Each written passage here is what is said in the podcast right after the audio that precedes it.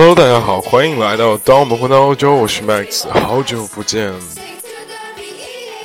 最近在忙什么呢？最近真的是超级忙的，但是我还是要先听完这首歌，因为这首歌是我最早最早第一次决定要做音频的时候放的那个背景音乐。然后今天想跟大家聊一聊这个媒体圈的事情，然后给大家。聊一聊媒体圈的这个八卦，还有一些好玩的事情，希望大家能喜欢这首歌，来自 Justice，D A N C Dance。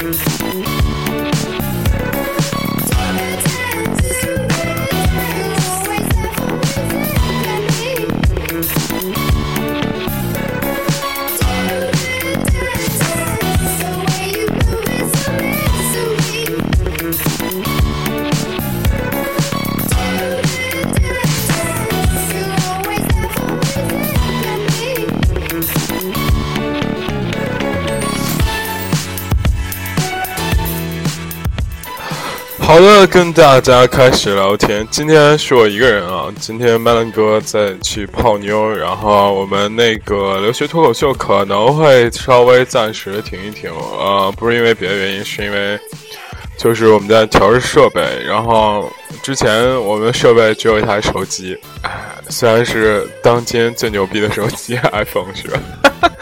这也不一定最牛逼的，好像好多比 iPhone 牛逼的手机吧。就是说 Ver Two 是吧？好的好的，那扯远了。就是我们之前只有一个手机，然后坐在 Melon 哥的车里面，虽然是一个是吧豪华房车型 SUV，对不对？但是就感觉每次很掣肘，每次嘉宾黑不隆咚，就感觉不是特别好。所以，呃，我们这当会砸重金开始这个升级设备是吧？然后换一个地方，可能但是这需要时间嘛。可能在升级之前，就是我先由我一个人来顶顶替一下大家，然后当然以后升级完了，我可能也会一个人做节目，呃，然后这个今天就我一个人给大家先说一下，对吧？然后我们今天聊媒体，聊媒体行业，真的刚刚翻完朋友圈才发现，就又有人就是我之前的一个面试的一个怎么说？一个呃电商的媒体运营的品牌经理，然后就发了，在这个媒体匮乏的是运营内容匮乏的时代，做好内容运营才是最屌的。现在呃，我们就从这儿当个引子开始给大家说，现在炒的最热的是内容运营、内容制作，包括内容的一些分发的这样一个东西。呃，从 Papi 酱开始做内容，然后就是大家已经意识到这个。为什么大家突然意识到这个内容很重要呢？就是你现在发现，除非你影响力很小，就是包括在荔枝上，包括在喜马拉雅上，你除非你影响力很小，稍微有一点影响力的人。大家都开始在争一个事情，叫做版权，因为版权越来越值钱的时候，大家才发现，我靠，不是任何东西都可以抄了。那所以内容自己要生产内容，自己要原创内容，自己要做出迎合大众的内容很重要的时候，大家越来越开始炒这个。内容运营的事情了，对吧？好的，内容运营只是没呃出口。我们今天主要聊媒体行业，因为我回国差不多也有一个多月了，然后就觉得一直在接触，包括打听，包括了解，包括弄这一些，呃，跟不同的人见面啊。我无论是从正式的见面到线下约见，差不多见了差不多有。二三十个媒体相关产业吧，这里边呢，大从官媒就是传统媒体里边衍生出来的，像电台、电视台，包括纸媒的，呃，像呃日报、晚报，什么地方报纸也见了一些，就是跟他们的怎么说，呃，管理层吃饭吧，不说管理层说的有点厉害，就是跟几个叔叔吃饭，开始吧，就一一路下来，然后到。微信公众号的运营的大号的，我们见过几个几一百多万的，见过几个几十万的、几万的，包括微信号的这些运行者，包括再到个体的，比方说是公司的这种新媒体部，我们也认，我也见了很多。反正从这些人的一些经历里来给大家聊一聊，现在为什么媒体行业成了最热的这个行业，媒体行业成了最。可以说是，我觉得，如果理工科是往化学、制药、医生或者是 IT、计算机算是最尖端的人才，那是理工科的最好的方向的话，我感觉媒体就是文科生最好、最好、最好的出路，因为在媒体圈不仅从光鲜亮丽到呃不。影响力很大嘛？首先，媒体就是谈的一个影响力，所以你加入媒体，证明了你很有影响力。你去哪里边，任何的一类，无论明星还是活动，你只要说我是某某媒体的，我是某某，我我是电台的，我是电视台的，我是电台的，我是哪个杂志社的，我是哪个什么网站的媒体，这都是非常厉害。人家看都不看，直接就会让你进，而且基本上也没有人敢。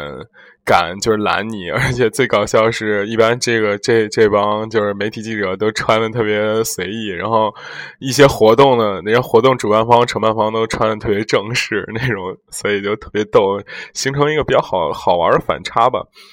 我们从最最，我还是放个音乐啊，旺福的，我不知道这个怎么能就是一直继续下去，好吧？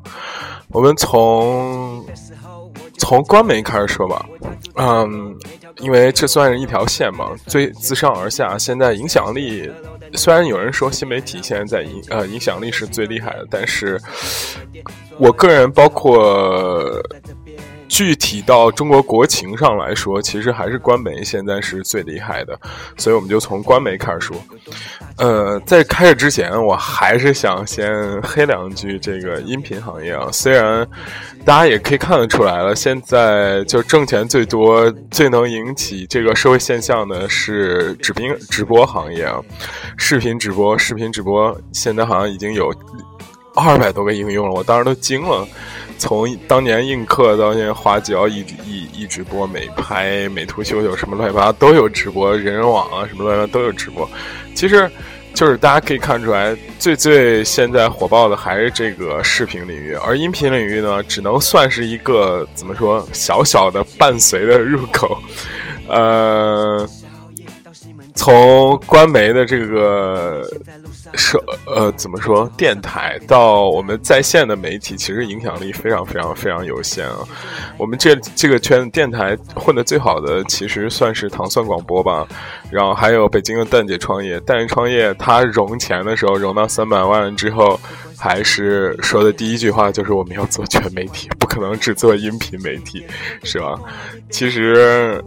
按按照来这样来说，其实这是一个非常呃投资人非常忌讳的一个事情，因为现在大家更愿意做垂直做细分，他们其实是做那种创业者，包括招聘创业者招聘这一块儿，就跟智联差不多的那种感觉。他想把智联或者把五八同不是五八同城，赶集网，呃，还有那个什么前程无忧或者 Boss 直聘这种，做成一个视频，不是或做成一个媒体化的那个这种内容。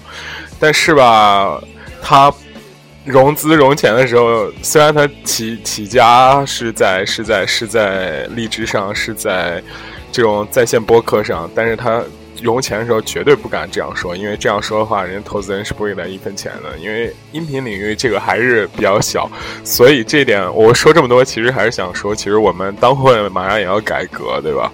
也会有是吧？直播 也会有音频版，也 公号我们早就有了。然后大家还是要走一个全媒体或者融媒体的这个概念。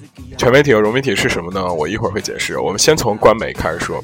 官媒，我现在其实要指的其实就是电视台，包括电台。电视台其实，在二三线城市或者是一线城市也是，它其实覆盖率和那个什么话，或者是收看率。虽然是每年都在下降，就是但是还是最挣钱的电视台的一个知名主持人，一年几百万没有问题。呃，除除了正规的节目、广告分成之外，还有线下一些自己接的活动，他们有出场费，有一系列的事情。而且媒体行业非常有意思，它是一个，我觉得我这虽然只是混了一个一个多月吧，但是我就是。见到比较多嘛，我就觉得媒体资源其实是一个很好玩的意意思。你比方说，其实很多情况下，大家想象一下，一个大型的晚会需要花多少钱？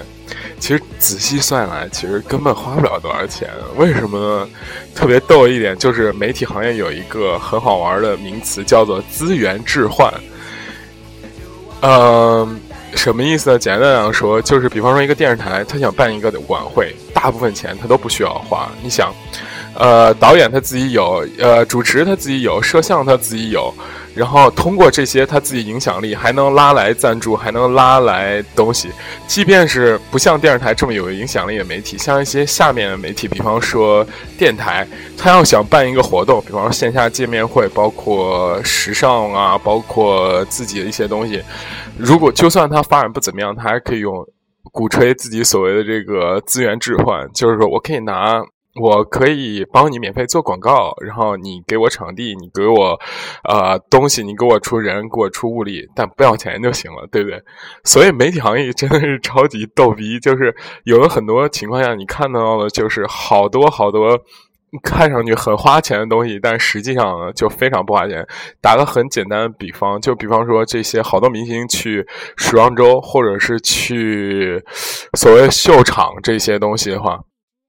他们其实不，他就是，比方说一个大的品牌香奈儿，他要办一个秀，他办这个秀其实可能一分钱他都不会花，或者是他花非常少的钱，因为他品牌影响力太大，所有人抢着为他花钱，而且他这个曝光量、报道量，有的杂志社为什么牛呢？Vogue 的主编为什么厉害呢？就是他品牌影响力大。我去哪儿，可能我工资没有那么高，但是。就是媒体人，就天生的骄傲就在这儿。我靠，我工资可能没有这么高，或者隐形的这个吃喝拉撒玩乐什么乱七八糟，包括社会地位就非常非常非常高。比方说，你从我们刚刚不是说官媒吗？电视台，电视台的一个主持人，他去哪里，就算再小的咖，他就是他只要说我是电视台的，他去。任何一个活动，没有人敢拦他，这是肯定的。电视台一个记者，他想去哪里，他直接就是把他记者证一亮，或者一给他一说我是呃电视台的，我操，人家肯定就把他当成大爷。真的去哪儿他也不会就是花钱这种。所以官媒呢有这一点好，就是它影响力很大，而且它带有一定的，因为它是党的这个机构嘛，它带有一定的就怎么说？哎呦，你要是不。让我不爽，我就一定不会让你爽。这种，而且官媒，我告诉大家，就是所我我之前说的电视台、电台，包括报纸，就是因为大家现在已经很少看到报纸了，除了南方南都啊、第一财经这样的报纸，但是各地有大量的报纸，比方说我们郑州有郑州日报、郑州晚报、大河报，北京有北京日报、北京晚报什么之类的，对不对？就呃，我不知道北京有没有晚报啊，这个我瞎说的。北京日报应该有吧？人民日报对不对？这些东西其实是没有人看的，但是它影响力非常非常非常非常的大。而为什么呢？这就是说，其实这帮媒体人非常有心机，每一个官媒下面都有十几个、数十个，或者成百上千个这样的你生活在你周边的所谓的。怎么说？无论是公众账号也好，呃，视频也好，音频也好，包括哪个影响力大，它其实早就布局好了。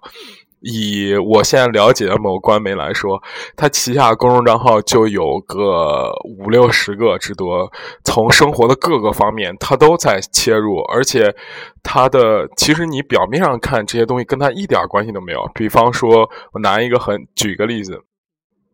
郑州吃喝玩乐，包括什么文艺范儿，什么郑州什么呃，什么东西？你往后一看，它背后的力量全是官媒，无论是报业集团也好，还是广电也好，它其实每个里边都有这些东西的这个入股，就是官媒的入股。其实，所以说，在某种情况下，那天晚上我在想，我说我靠，其实你逃不出这个网的。你你想，其实国家或者官方或者是呃某一股势力想让你看到什么时候，你一定就会看到什么东西，因为他们的影响力太大了。有些网。站是你可以找到一些很奇葩的资料，那是因为看的人太少，没人管的话，那是因为看的人太少。所以官媒非常非常非常厉害，他们从他就引出了一个第一步叫做全媒体概念。全媒体概念就是它整合一部分资源，比方说报纸、电台、电视台之后，这些它整合在一起，独立一起运营，互补、互相这样、互相这样怎么说？这第一个概念叫全媒体嘛，全媒体就是它一定要每个媒体上面都有，从直播、从音频到视频到纸媒，所有它没有。第二概念叫融媒体，融媒体就是等于说把所有的这些东西全部融合到一起，然后一起运营，把它编织成一个就是网状结构，让它的那种覆盖链非常非常非常大，这个就很吓人了。它的它覆盖特这么大的时候，它就可以，而且。就是我，我感觉就是媒体圈要想赚钱也很容易，因为媒体圈大部分都有广告，广告的其实是有很强的引导性的。媒体圈最最厉害的做一点就是，它在融媒体成功之后，它有巨大影响力的时候，它在媒体上其实有垄断力的时候，其实你看国家在任何地方都不允许垄断出现。就是包括美国一样，微软厉害就干它；中国阿里巴巴厉害就会有京东啊，就会有这样一那样的这种，比方说聚美优品啊这样的东西会生长起来。但是唯独媒体这个地方，在某种情况下是可以成，就是生成某种那种垄断性质的，非常非常厉害。它一旦成为垄断的时候，比方它影响力大到一定程度。比方说，它能覆盖全河南的百分之八十以上的人群的时候，它就很容易赚钱。就是比方说，他谈一个地产项目，他在他所有媒体上都说这个地产项目非常非常牛逼。哎，这个地产项目一下就被炒起来了，而且他可以在所有媒体上编织一个稍微有一点模糊的概念。哎，这就完了。为什么就是赵赵薇那个事件，我就说到这一些媒体事件，就是为什么说那个赵薇那个事件会会会引起那么大波澜呢？就是因为大家发现了这个媒体哇力量这么大，我操，原来都可以影响我的价值观了。虽然说正确与否、是真是假我们都不谈，但是背后人们恐惧的就是这个媒体力量原来可以这么大，就是可以影响到所有人的东西。我们一睁眼开始从。大家百分之我我我觉得收听我的这个音频的，就是个体可能大家。一睁眼都在刷手机，刷手机第一开始就要开始看资讯。你跟友人的这个交流啊，大大多数其实也是资讯。从房价排名到天气预报，再到路况信息，再到民生的一切，其实都是从媒体来的。你想，如果这融媒体概念真正的往编织成了，真的就是哪里赚钱他就投哪里。真的，妈妈再也不用担心我学习，真是超级厉害的。融融媒体就是融媒体这个概念的的。就是呃，这帮的投资人呢，就会行经常忽悠一个非常有意思的点，叫做我们的媒体矩阵有多少？大家我不知道知不知道这矩阵这个词？我第一次知道这个矩阵这个词的时候，是在那个《黑客帝国》上，叫矩阵革命嘛。矩阵其实就是四边形，你知道吗？它其实是想形容一种很有气势的这种状态在这儿，然后。这是官媒，官媒厉害之点就是，我觉得他们真的超有心机。就是表面上说自己，哎呀，这个媒体不行了，哎呀，那个媒体不行了，但是我靠，你仔细翻一翻所有中国的，哎，我说这话是不是有点反动啊？仔细的翻一翻这个，你身边所有媒体，就是拐弯抹角都会或多或少的跟官方媒体有一点点的交道。包括南都，包括那个还有啥呀？就是跟那个啥没没交到的，就是无关紧要的，要不然太上层，要不然太下层，我对不对？我真是觉得觉得官媒真的超级厉害，而且影响力很大。他们炒作事件能力，包括，呃，我我这样可能有一点黑暗，但是从正面过来说，他在某一件事情应急的事情上，他也是非常有利的。你比方说，在前一段时间的时候，就是雨下很大，就是洪水发生的时候，很很厉害，但是就是需要救援嘛，需要那个什么的话，后当时我就。突然意识到，这个官媒力量原来这么大。从电台开始，到你手机预警，再到你打开网站，再到你打开电视，所有它一切媒体，包括它旗下公众账号，所有的其他内容都不让更新了，就更新这个这个哪里需要救啊，哪里你走啊，哪里提前需要预警啊，提醒市民啊。你想，这个其实是提高了人们的这个很强很强的这个防害。危险的这种能力啊，对不对？所以其实这种能力非常非常厉害。你想，我党在建成之时，我操，什么最牛逼？我靠，吹牛逼最牛逼啊，对不对？那那个毛泽东总统，毛泽东主席，我靠，站那个他妈的高地上，跟那个农民说，我靠，赶快干革命吧，这那那这，他们那个。其实我党这一套宣传能力是非常非常非常强的，嗯，就是你也可以从这个我党组织架构可以看出来，就比方说，省一级的领导，一定的的领导班子一定是会有，除了什么省长、副省长之外，后面下面厉害就是人事部、呃组织部长，然后宣传部长，然后就没了吧？我总结，省委常委肯定会有组织部长和宣传部长吧。我看那二号首长里面，其他都是什么？呃，市委书记就直辖市市委书记，省省委书记是老一嘛，省长老二，然后省委副书记，然后就是呃省委秘书长，唯一干实事的就是省委组织部长和省委宣传部长，这两个是最最厉害的。可见就是其实现在官媒的这个力量非常非常非常强，所以其实。文科生，如果你毕业了不知道去哪里，然后很迷茫的话，一定要去试图的进入你们当地或者是某个比较厉害的这种官方媒体，你在那里的锻炼成长会高于其他地方很多的，而且千万不要低估，就说哦，OK，这个什么。我很独立，我很文艺，我很有个性。我要去杂志社，我要去 fashion magazine，是吧？芭莎时尚，芭莎那个男人装，时尚先生，什么健康与健身什么的那些没什么用，真的那些杂志，不说他们能力影响力太小了吧。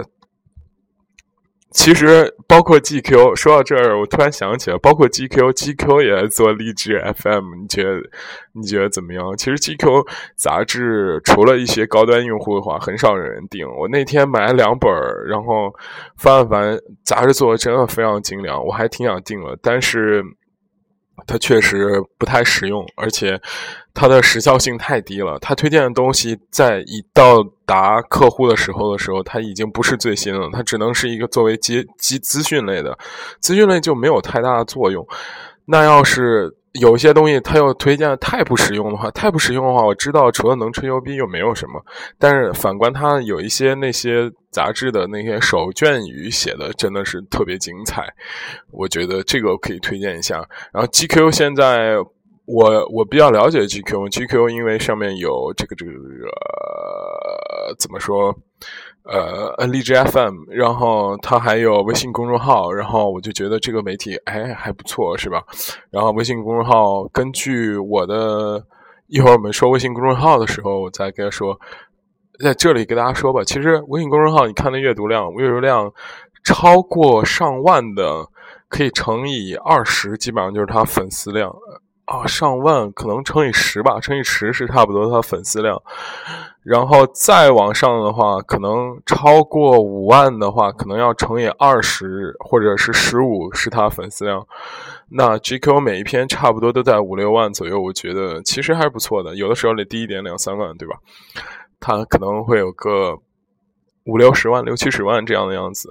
其实五六十万这个阅读呃发行量不是发行量，影响力就很强了。一个官媒的传统的报纸，呃，像郑州这样的城市的话，差不多以前发行量是二十多万，日发行量二十多万，但是日发行量二十多万，大家不一定看，所以它阅读量其实也就是三四万左右，这就它影响力很厉害了。你如果发行量能有二十万左右的话，并且阅读量能达到。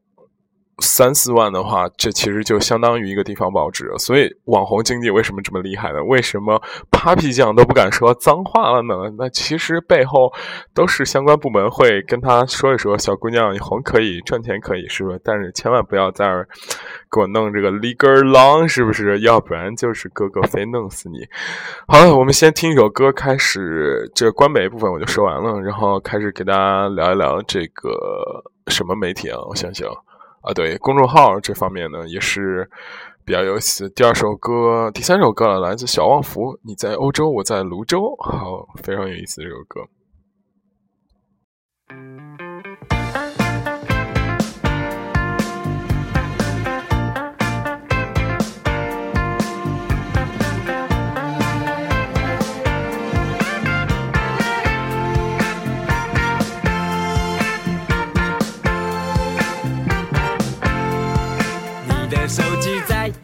国际漫游，我的电话费比你还凶。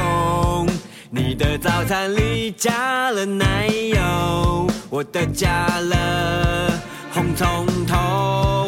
你的日出是我的日落，你在睡觉，我做白日梦，梦到你在我家的门口，找我一起去遛狗。下笔时候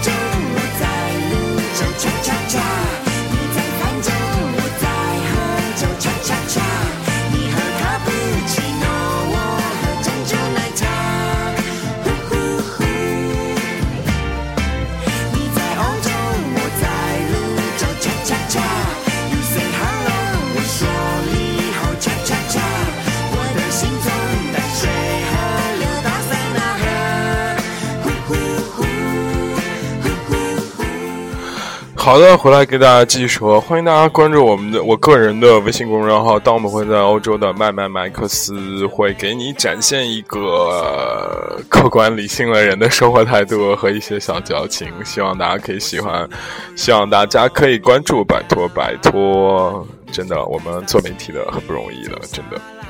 好了，现在开始给大家说微信公众号。其实现在新媒体的最主要的两大阵营，其实抛开优酷、土豆，抛开直播，直播其实内容性还是少了点，比较频繁，还是大美女比较多一点。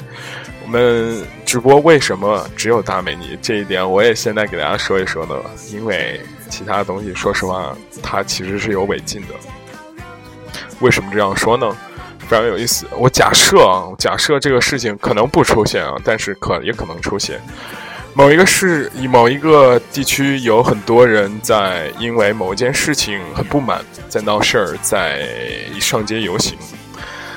这个时候你开一个直播，把这个事儿全给直播出来了，你说会不会有人看？当然会有人看。那你觉得这个影响力会有多大呢？如果你是恰好是个网红，你恰好是 Papi 酱，啪叽你直播一个这玩意儿，我操！我只能说，就是国家都慌了。以 Papi 酱影响力，或者以某一个网红或非常有观点这样影响力，那直播这种东西的时候，哎，就是，所以呢，我们只能看见一些卖胸卖腿的这个小伙伴们和一些这个考上成功的小伙伴们在这个厮杀啊，他们成为网红经济的主导，其实很有意思，很有意思，真的。直播这个事儿呢。嘿 说白了，我刚说其实只是给大部分人的一个麻醉剂。我觉得大家看了美女，看了游戏，这玩意儿国家一看，哎，挺开心的。这个男生看了可能路易发是吧，洗洗睡了，再没劲儿闹事儿了，没有那种摇滚态度。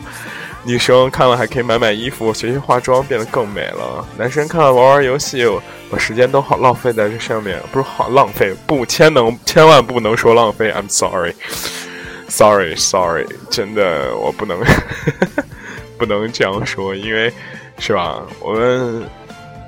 一旦设立了 money talk 这个赚钱就是牛逼的这种思想的时候，你不能说任何一个人的一任何一某种行为是一种浪费，对不对？因为他们都可能赚很多很多很多很多的钱，对不对？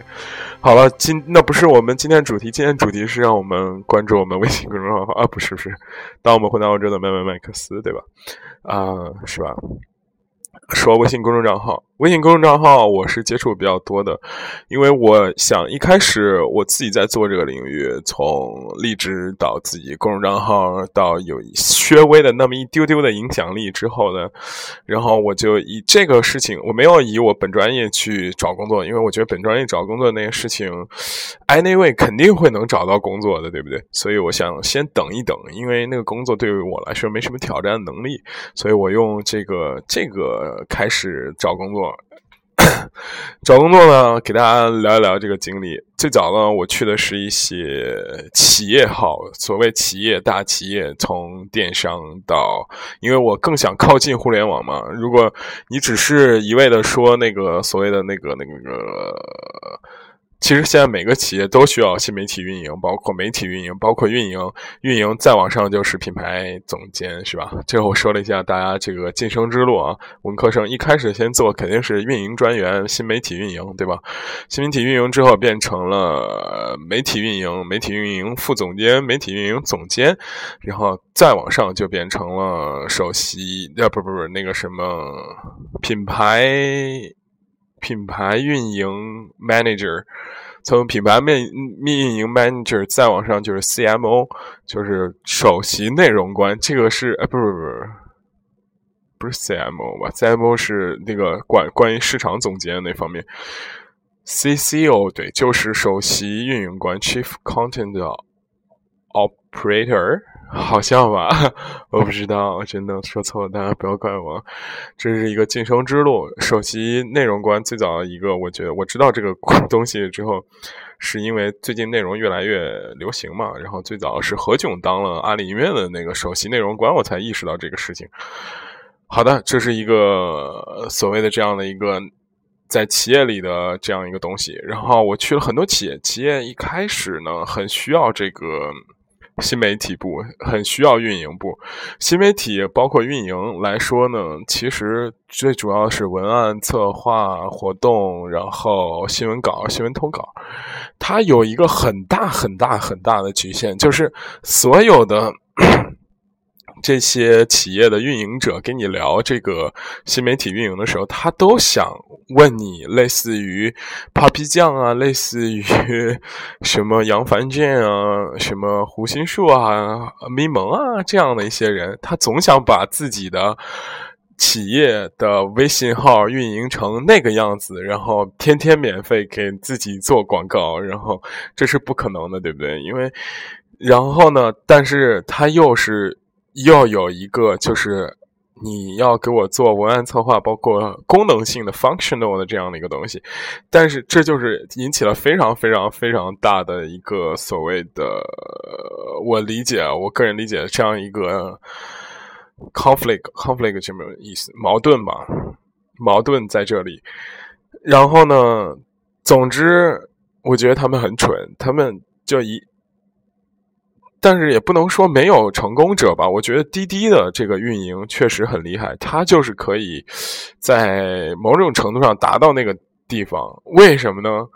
达到那个偏偏之前的那种个性基调，在它又有 Papi 酱啊、咪蒙这种调性在里面，又有这个空 functional 在里面，function 在里面，不是 functional，function 在里面。哎，不懂英文还他妈硬要秀，我这只。特别想自打脸，真的，大家千万不要那个，不要那个什么骂我，就是因为滴滴为什么呢？因为滴滴在烧钱，最近滴滴和 Uber 在拼命烧钱，它一旦烧钱呢，它就不再太弱化它的这个功能性，反而是强化它的。个性在，它结合的就更好。但是普通的公司呢，就没有这个经济和资本实力在这儿烧这个东西，所以他呢，一看你发两篇骚浪贱这种文章呢，哎，发现我靠，这个大家并不关心，并不那个什么的时候，他。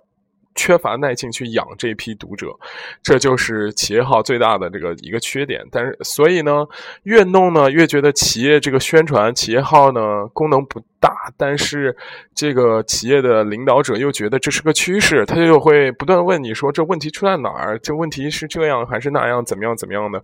然后你就就是那些工作人员就只能反思自己嘛，你不能跟领导杠嘛，所以你。短期内引不出来那种爆炸效果，又不愿意砸钱，所以企业号就生存的很纠结、很挣扎。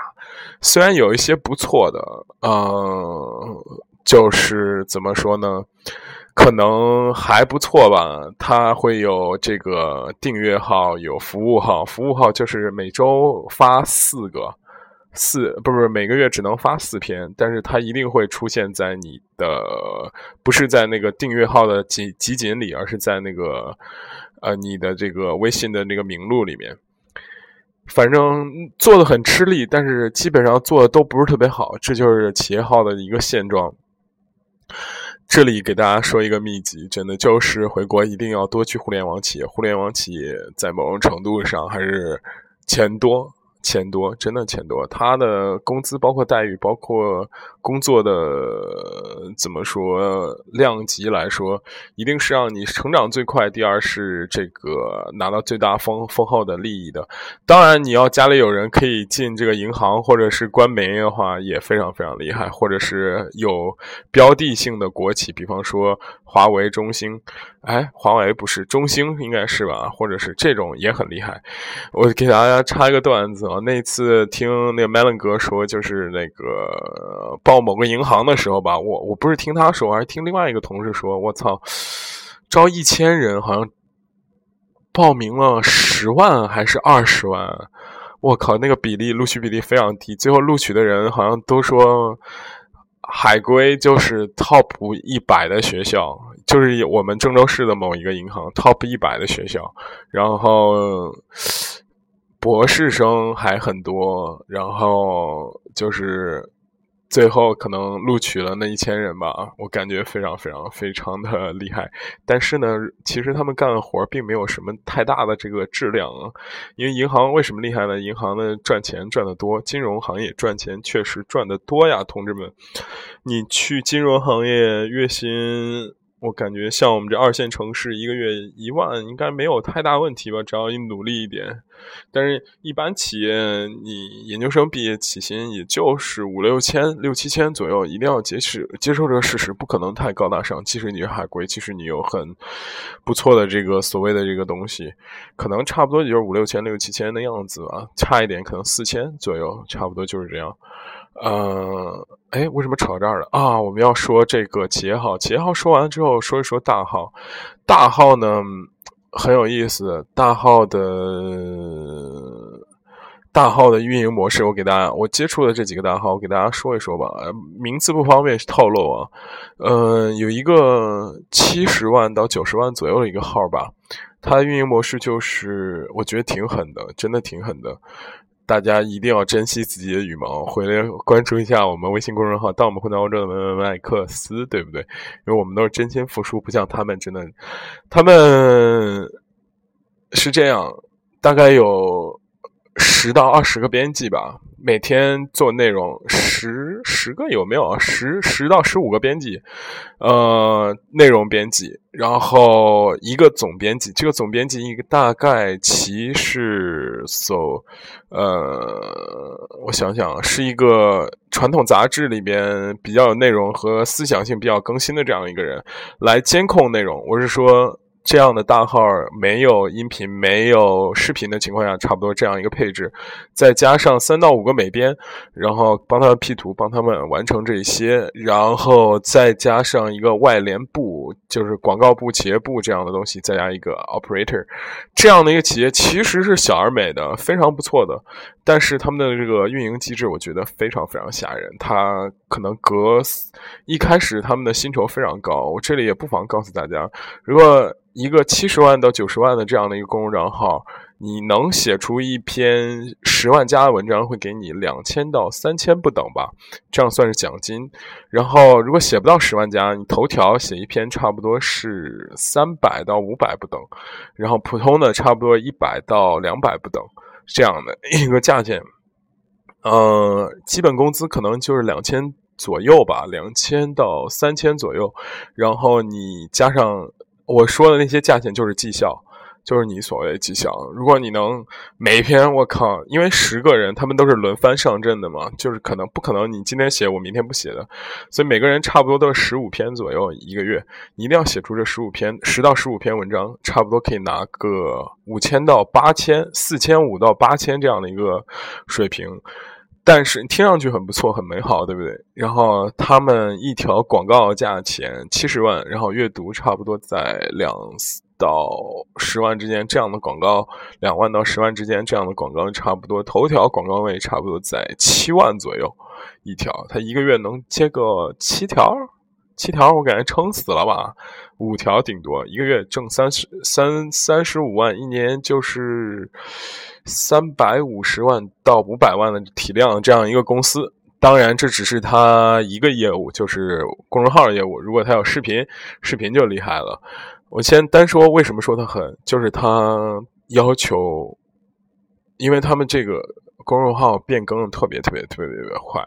我就拿诗像来说，诗像一开始非常有个性，非常有基调，积累了大批粉丝。停了之后，为什么停？因为这个人意识到他收入来源，呃，不是停了又开之后，他意识到他收入来源是来自这儿，所以他不得不改基调。他发现。互联网大部分媒体的读者其实是女性，所以她开始走那个娘炮路线，开始写一些这种特别恶心的文章，是吧？所以说诉一诉小小情怀是吧？但是变化太快了，互联网变化太快了，就那种小文艺在。一五年到一六年呢，不太流行了。一五年末到一六年初不太流行了。流行什么呢？开始流行骚浪贱了，你知道吗？就小浪货、小贱货。你发现我靠，最近所有的这个这个这个微信公众号文章开始偏那种怎么说，就是污的这种节奏，非常污的这种节奏，非常就是那种挑逗你，就是那种 sexy baby 那种节奏时候的。事项发现不行了，事项开始阅读量也很低，然后音频量我感觉它一开始非非常猛，一下几天也就冲到两万到三万了嘛，后来一下子就下来，下来了不太行了之后，你想他其实也是要生存，我不认识张伟这个人，但是我从这一系列活动可以看出来，他就运营策划一活动，就是三十个机票，然后往返这种任何城市的这种。这种这种这种路数吧，它成功转型成了一个类似于偏文化一点、偏怎么说这种这种这种这种怎么说稍微硬气一点、略带一点点这种感觉的这样一个媒体。它这次转型就很成功啊，然后就开始第二轮生命了嘛。它所以就是这就非常非常非常厉害，这就是。我说他为什么刚刚说为什么这种大号非常残酷，就是他不断在变，不断在转型，所以你在里面的编辑，呃，你想拿所谓的中等偏上的工资吧？我觉得五千到八千这个工资，在一个二线城市里算高的了，不能算低。起码在北上广，你一开始或者是你在某种程度上，呃，二十五到三十岁这个左右能稳定拿到八千块钱，或者是再往上，你边边角角的。你再挣点一万靠上的话，是一个不错的工资啊，对吧？拿这个中等偏上的工资有两点：第一，你要不断的跟上这个时代的这个，包括文风，包括这个年轻人思想，包括这主体用户的思想，不要被淘汰；第二，你要是不断的去快速学习，快速失败，然后再学习，一定就是它淘汰率非常非常高的，他不会给你签长期合同，就是以。一个那种情况吧。当然，这种公司会给你很多所谓的隐形福利，比方说，呃就是呃环境比较好啊，可以打打游戏啊，可以有按摩椅啊，可以有水果呀，可以免费中餐啊，什么乱七八糟这些东西，其实哎没什么用吧，可能会有个交通补或者差补会比较高。这样的大号的生存其实蛮难的，这是我说一一类型的大号，就是一个大号。再说一些我们见过的单号，嗯，有一些现在其实大家已经去做公众号，已经成为一种时，就是怎么说全民皆做这样一个东西，因为它的媒体效应非常强，就是它的广告效应非常强。嗯，现在比较火的像一条，我们那天专门去去了一条的总部，他很肯下本，很肯花钱，就是怎么说，一条。就这一个公众号背后有四百个人，四百到五百人左右，然后挖的全是央视，包括东方卫视的那种摄像，然后包括一些那些东西。所以，就是你在除了北上广这些地方，你在底下的二线城市，像郑州这样的城市，你给投资人说：“我操！”我可能一年要烧掉三千万左右做一个所谓视频的 APP，呃，不是这个公众号，然后通过这个公众号，我可能要可以广告收入从负为正这样的。我靠，其实天方夜谭。只有在北京这样的城市，可能有一些资深媒体人可以运营起像一条这样的东西，一条二更，那叫二更还是二精，我不知道，反正这种的成败。都是非常非常的艰难或者杀出来，包括开眼，开眼的这个模式其实很吓人。它开眼是用 YouTube 的这个在中国没办法放的这个原因，它从 YouTube 上选起选取了经典的内容，当做它内容渠道来这样弄，这样弄呢。打了一个擦边球，很聪明。打了一个擦边球，它内容其实不花很多钱，其实也没有版权，也没有这样东西。但是呢，它可以就是确实，它快速吸引大量粉丝。像开眼，我觉得也很厉害。这种公众账号，就是我怎么说，是一个 A P P 级别的这种公众账号呢？像一条、二更、开眼，包括冰萌都不能算。冰萌它的危险性很大。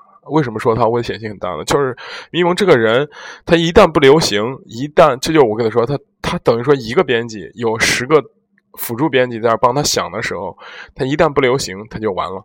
而且他一旦被封号，一旦被就是类似言语偏激或者大家那个啥呃热度减去的时候，他在消耗他这个长尾的时候，也未必就会我。所以我的哥哥是不是这个？我跟他，唉。同月同日生的这个思聪哥哥就说了，我不投网红，投网红不太好。但是像一条，包括阿更，包括这个开眼这样的，就包括 Voice，包括呃不是 Voice，Voicer 那个 Voice 中国 GQ，然后。逻辑思维这样的号就非常非常非常厉害，因为它是一个团队，它等于说你在看一本杂志，或者说你在看一个有形影响力的媒体，它的形式不一样，可能是文字，可能是声音，可能是图形，这种就很厉害，很容易招投资人。呃，这个号说完，可能今天只能给大家分享这么多，然后再说一个，可能就没办法再给大家分享，时间差不多了。然后最后听首歌，大家关注我们微信公众号是吧？给我们也是啊，增增粉，对不对？毕竟我们作为一个观察者、思考者，可能什么？最后一个什么号呢？就是地方号，地方号也是一个兵家必争之地啊。就是我觉得五八同城之后的可能会很难做，就是因为这种地方公众账号呢迅速崛起，地方公众账号。号依托的背景全是官媒，包括一些很厉害的媒体，官媒或者是有资本很厚的这个媒体，但中通过做那种大量的。呃，媒体事件炒作和线下活动，然后快速累积起自己的第一批粉丝，然后再用这个现在最流行的这个方法来留住这部分粉丝，然后通过这些粉丝来置换自己广告费，然后达到一定的盈利。而且这些地方本账号背后往往都还有所谓的这样，无论是公司也好，企业也好，他们其实。表面上是在做地方号，实际上是在给自己打广告的时候，这种号就营销价值就非常非常大了。地方号，嗯。反正很好做，也很难做。好做的原因就是，你只要了解一方水土，了解一方人，了解他性格气质之后呢，你说推出他文章是留住他。然后第二点就是你要肯砸钱做线下活动、做宣传、做视频、做一系列，对不对？但是。砸钱这是相对概念，因为他们背后可能依托的有某种势力的时候，我靠，他们可以用媒体资源来置换啊。比方说，在呃电视台、电台做的地方号呢，有时候影响力就很大，因为他电视台本身就有记者，本身就有制作能力，这些东西他不花钱，然后他可以一直这样做，他作为一个前期成本在投入在里边，反正国花是国家钱，对不对？然后他地方号一做起来，我靠，各种地方的广告。然后影响力，包括活动，包括一系列的这样一些投资，都可以来找他，他的那个回报率非常非常非常非常非常大的。哎，媒体圈的八卦真的是超级精彩的，这个血雨腥风的感觉真的不知道讲没讲出来。就是你越观察越觉得这这个圈子啊，真的全是人精，全是就是那种非常聪明的人，根本来不及。有时候觉得可能文人会有一些气节，或者是会有一些所谓的独立个性在那里。现在所有人，包括你想官媒都开始非常市场化的时候呢，他那个转换速度，包括商业理念，包括那个什么时候。非常非常非常精彩，包括就是怎么说更新速度和那个冷酷的淘汰制度时候，你看见的时候真的是非常非常非常，就跟看一场这个很精彩的剧一样，真非常非常精彩。下一次我争取和这个这个这个麦伦哥给大家讲一讲互联网圈的事情，他也是在这个某著名好像。据说是国内排行第三的 B to B 互联网公司上班，给他讲一讲互联网的事情。好，今天先给大家分享到这里啊，然后送上一首歌，一首非常老的歌，然后还是欢迎大家可以这个关注我们的公微信公众号，然后和微博，然后支持我们，因为我们。当混作为一个秘密地下组织，要是要成为这个中国最最独立的这个第三方媒体啊。然后我觉得这个愿景还可以的。我已经偷偷秘密注注册了五个公众账号，然后可能就是在未来可能会就是开自己公司呀什么的。这些，哎，咱们稍稍稍后再谈啊。拜了个拜，爱你们哦，么么哒！记得看我的直播什么的。我在减肥，在减肥，减肥好了之后就给大家直播。因为我本人对自己长相还是比较有有自信的。说实话，在那些不整容的里边，哎，哥哥还没见过敌手呢。拜拜。